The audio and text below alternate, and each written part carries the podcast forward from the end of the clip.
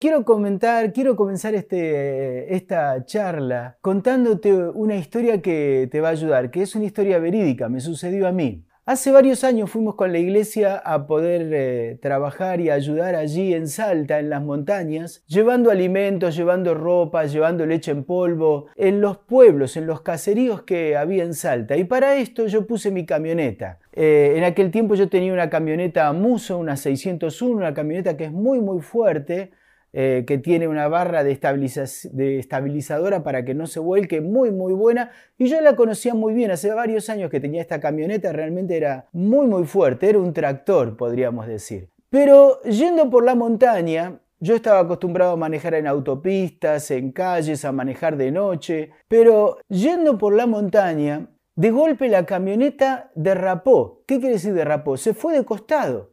Empezó a deslizarse de costado a tal punto que dimos un golpe tan fuerte que la camioneta dio varios tumbos y quedamos ahí con la camioneta destruida. Gracias a Dios nadie falleció. Dios nos guardó la vida. Para terminar la historia, ¿cómo fue? Bueno, enseguida vinieron a socorrernos, nos llevaron, la obra se pudo realizar, fue una cosa tremenda porque todos se conmovieron a raíz de nuestro accidente y eh, el accidente que tuvimos y todos eh, vinieron a ayudar, vinieron a, a, colaborar, incluso en la tarea que estábamos haciendo de llevar alimentos, llevar ropa, llevar ayuda. Realmente todo el pueblo se movilizó, la policía, las autoridades. Así que fue algo, algo muy impactante porque si no hasta por ahí hubiéramos pasado por desapercibidos, pero a raíz de esto todo el mundo se enteró y fue algo muy bueno. No digo que estuvo bien, pero Dios en su misericordia nos ayudó guardándonos la vida y que todo saliera bien. Pero yo aprendí una gran lección. Aprendí que a veces no alcanza con escuchar consejos o no alcanza con creer que uno sabe todo en la vida. Muchos de nosotros pensamos que sabemos todo, como yo. Yo pensé que conocía mi camioneta, era mi camioneta, la conozco re bien, la manejo, ¿para qué le voy a dar a otro que maneje? Pero aprendí una cosa. En la montaña, manejar en la montaña no es lo mismo que manejar en la ciudad. Manejar en la montaña no es lo mismo que manejar en una autopista, no es lo mismo que manejar de noche, no es lo mismo que manejar o conocer el vehículo, no alcanza, no alcanza. Manejar en la montaña requiere de una experiencia especial acerca de cómo tomar el ripio, cómo subir a las piedras, cómo andar y cómo conducirse.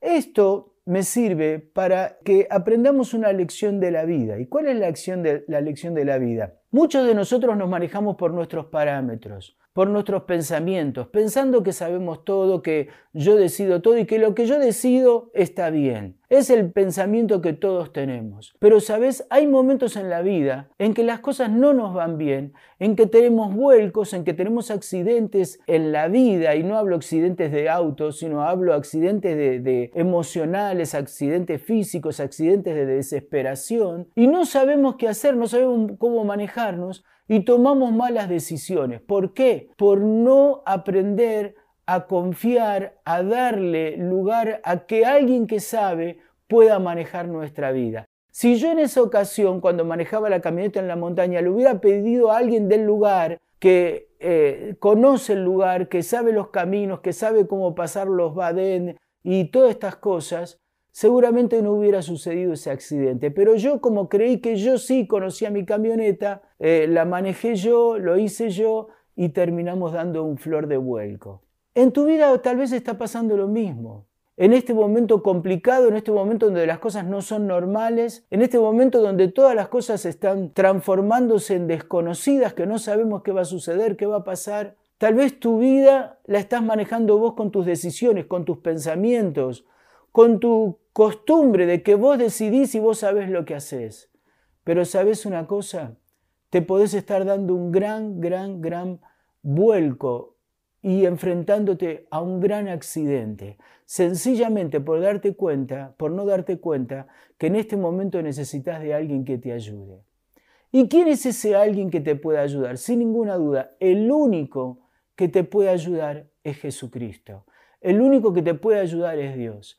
A veces, a veces somos como este necio que creyó que porque yo conocía la camioneta la podía manejar y que para mí la montaña era un lugar más, que, lo, que no había ningún problema. Pero sabes una cosa, necesitamos de ayuda. Y una cosa tremenda, hermosa, que Dios nos dejó y que nos habla y que nos enseña es la Biblia. Aquel libro que muchos menosprecian, que muchos consideran desactualizado, que muchos no le dan valor. Es una tremenda, tremenda bendición que nosotros la podamos tener. ¿Por qué? Porque en la Biblia Dios nos habla. La Biblia tiene, más allá de su veracidad, que fue escrito en 1600 años por más de 40 personas, escribieron eh, eh, profetas, escribieron reyes, escribieron campesinos, escribieron siervos, escribieron libres, escribieron esclavos, todas diferentes personas, más de 40 personas escribieron la Biblia, todas, todas, todas nos hablan acerca de un Dios de amor, un Dios de poder y nos cuentan acerca del plan de Dios de nuestra, para nuestra vida y nos habla de consejos, consejos que hacen que nosotros vivamos bien. Y yo quiero decirte que en esta mañana no hay nada mejor que vos puedas escuchar la Biblia, puedas leer la Biblia, puedas aplicar la Biblia a tu vida y darte cuenta cómo la Biblia te ayuda para que puedas vivir bien para que no tengas accidentes, para que no tengas vuelcos, para que cuando tengas una dificultad haya alguien que es la palabra de Dios, que es Jesucristo, que te aconseja, que te habla, que te guía y que te dice cómo hacer las cosas y cómo enfrentar las cosas que vos y yo no conocemos. Y hay un, un pasaje muy especial que da algunos consejos y que son muy buenos para, esta, para este momento que estamos viviendo.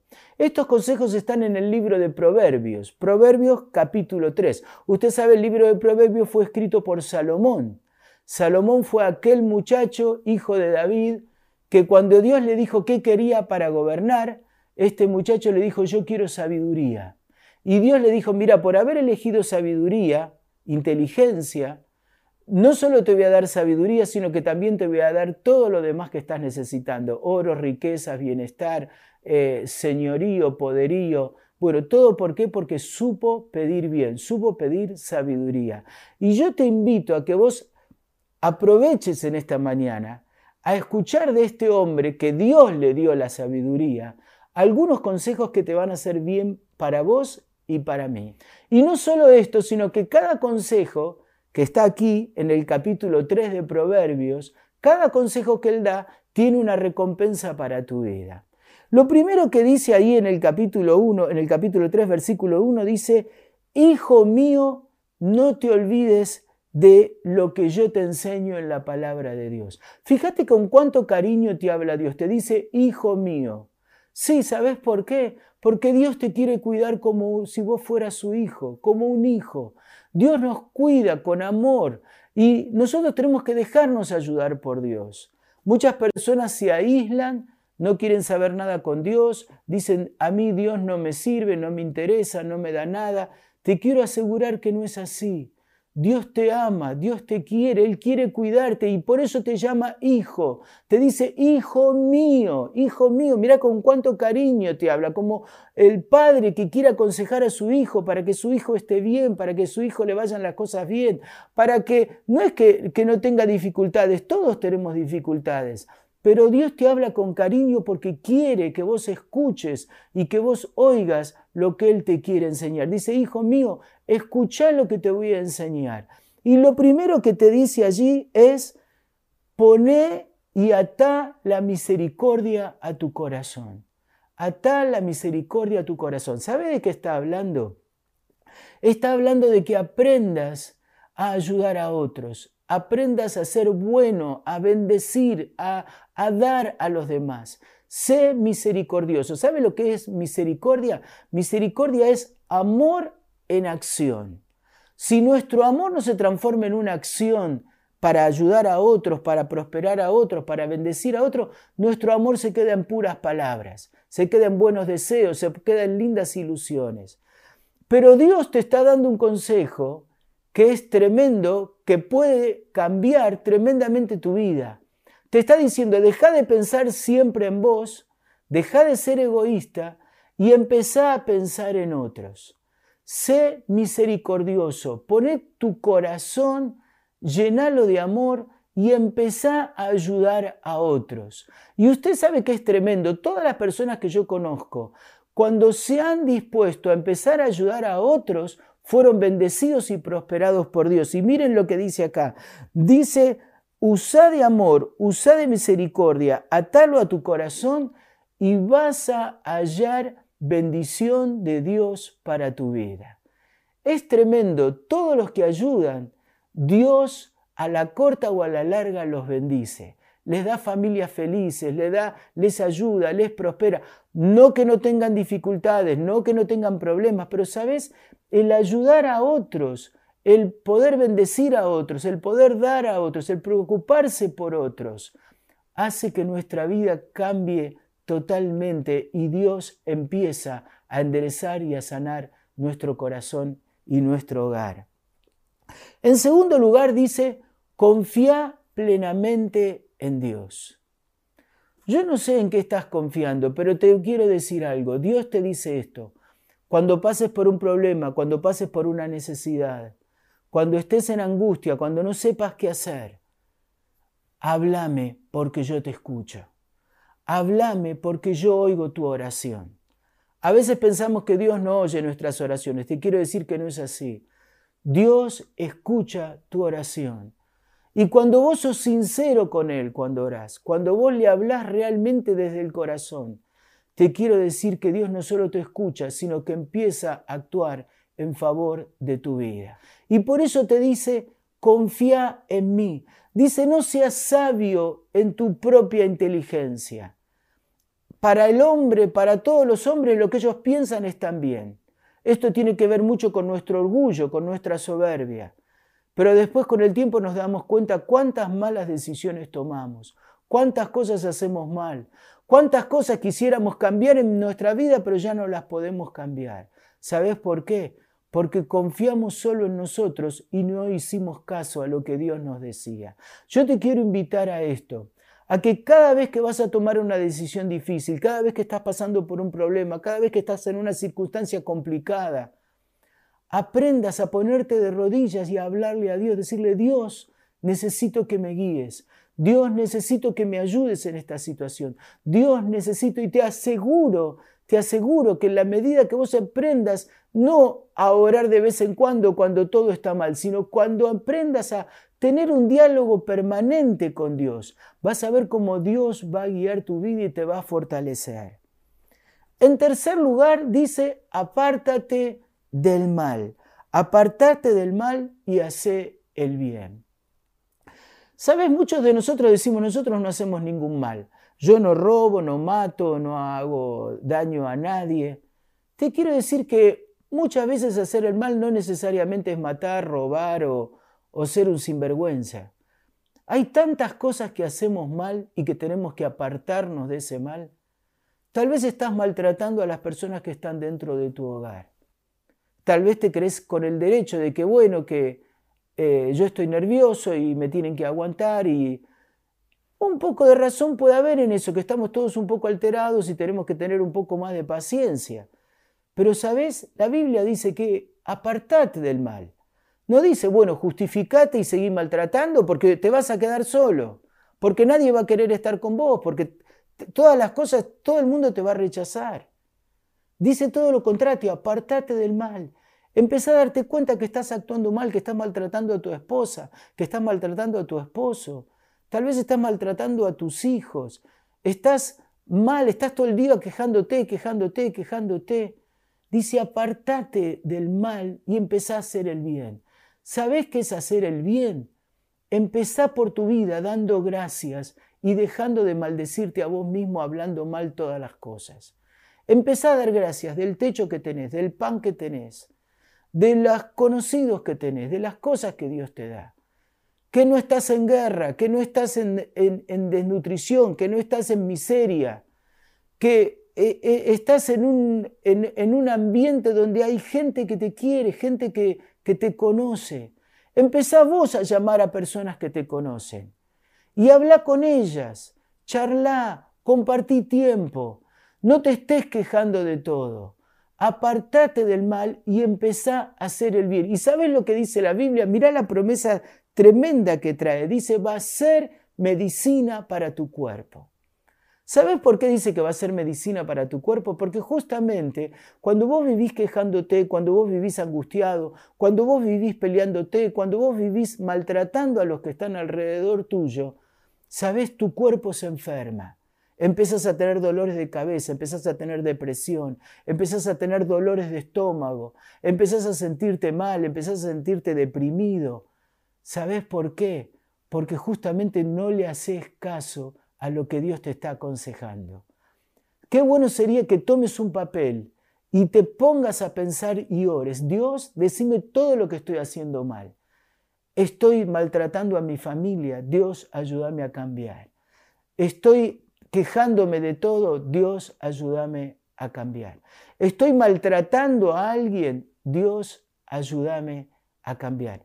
No estoy colaborando en casa, no hago nada, no ayudo con la ropa, no ayudo con los platos, no ayudo con la limpieza, no ayudo, soy, eh, eh, digamos, como que vivo en otro planeta, que todos me sirvan y punto. No, no. Empezá a apartarte del mal y empezá a cambiar, empezá a ser colaborador, empezá a ser ayudador. Y va a ser medicina para tu hogar y para tus huesos, dice la Biblia. Por último, dice, honra a Dios con todo lo que Él te dio. Sabes, si tenés algo, no lo tenés por tu viveza, lo tenés porque Dios te lo dio. Vos podrías estar viviendo en otros países, en otros lugares. ¿Por qué naciste acá? Porque Dios quiso que nacieras acá. No es que vos te lo mereciste ni hiciste nada para merecerlo.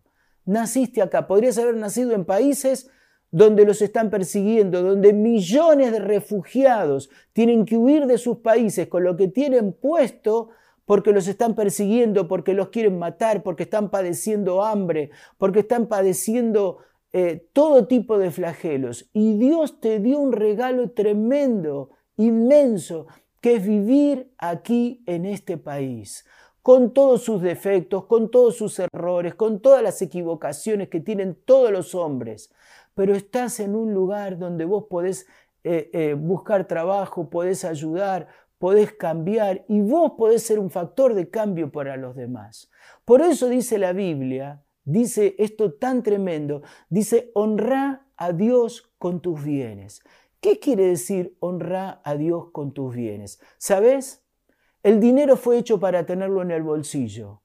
Y cuando lo tenemos en el bolsillo, para también ayudar a otros.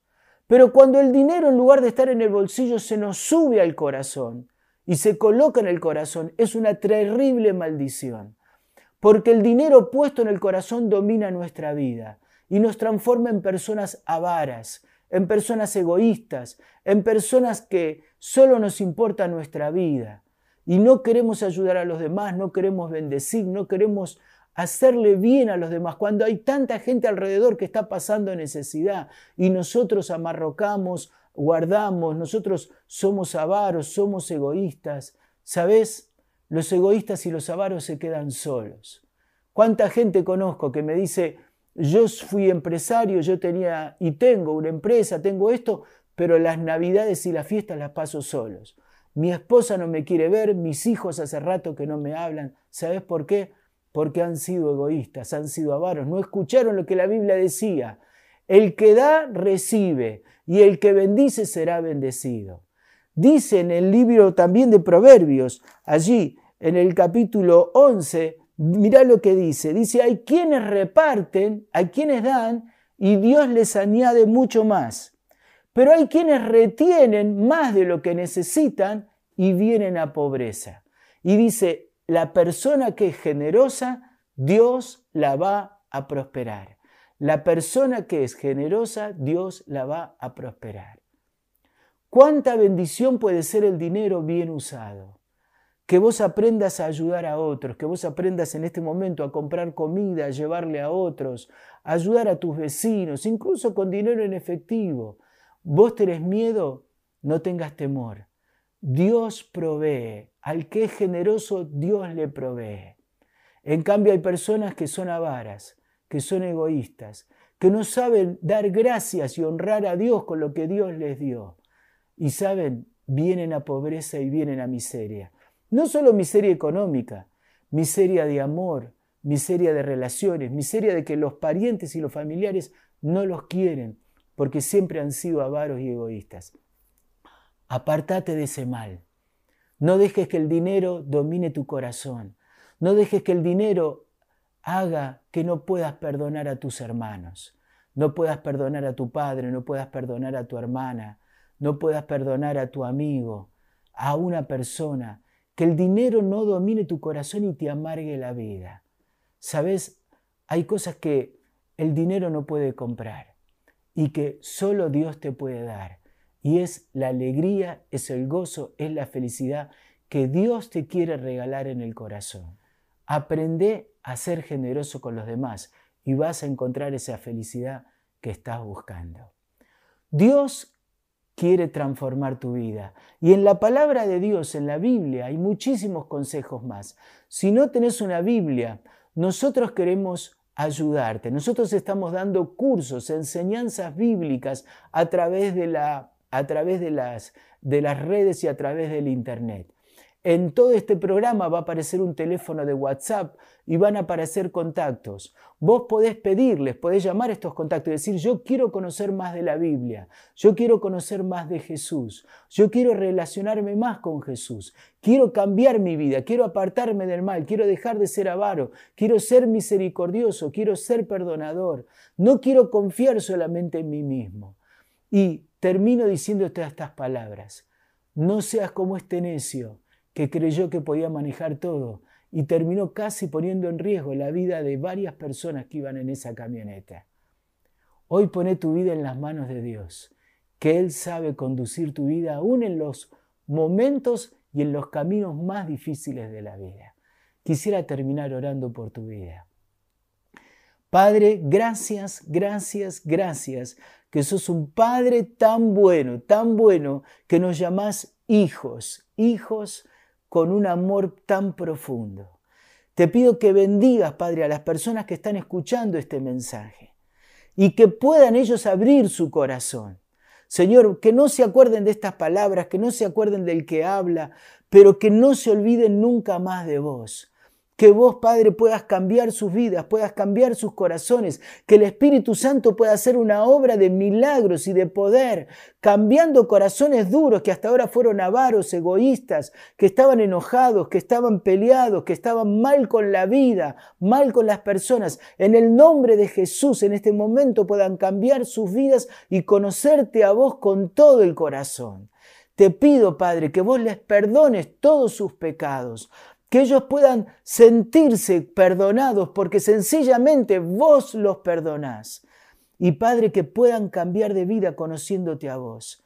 Te pido que puedan escuchar estas enseñanzas a través del WhatsApp, a través de la Biblia, de abrir una Biblia, que vos les puedas hablar, que ellos puedan empezar a obedecer lo poco que entienden, lo que entienden que lo obedezcan y que puedan empezar a cambiar sus vidas para tener esa vida de felicidad que vos nos querés dar a todos.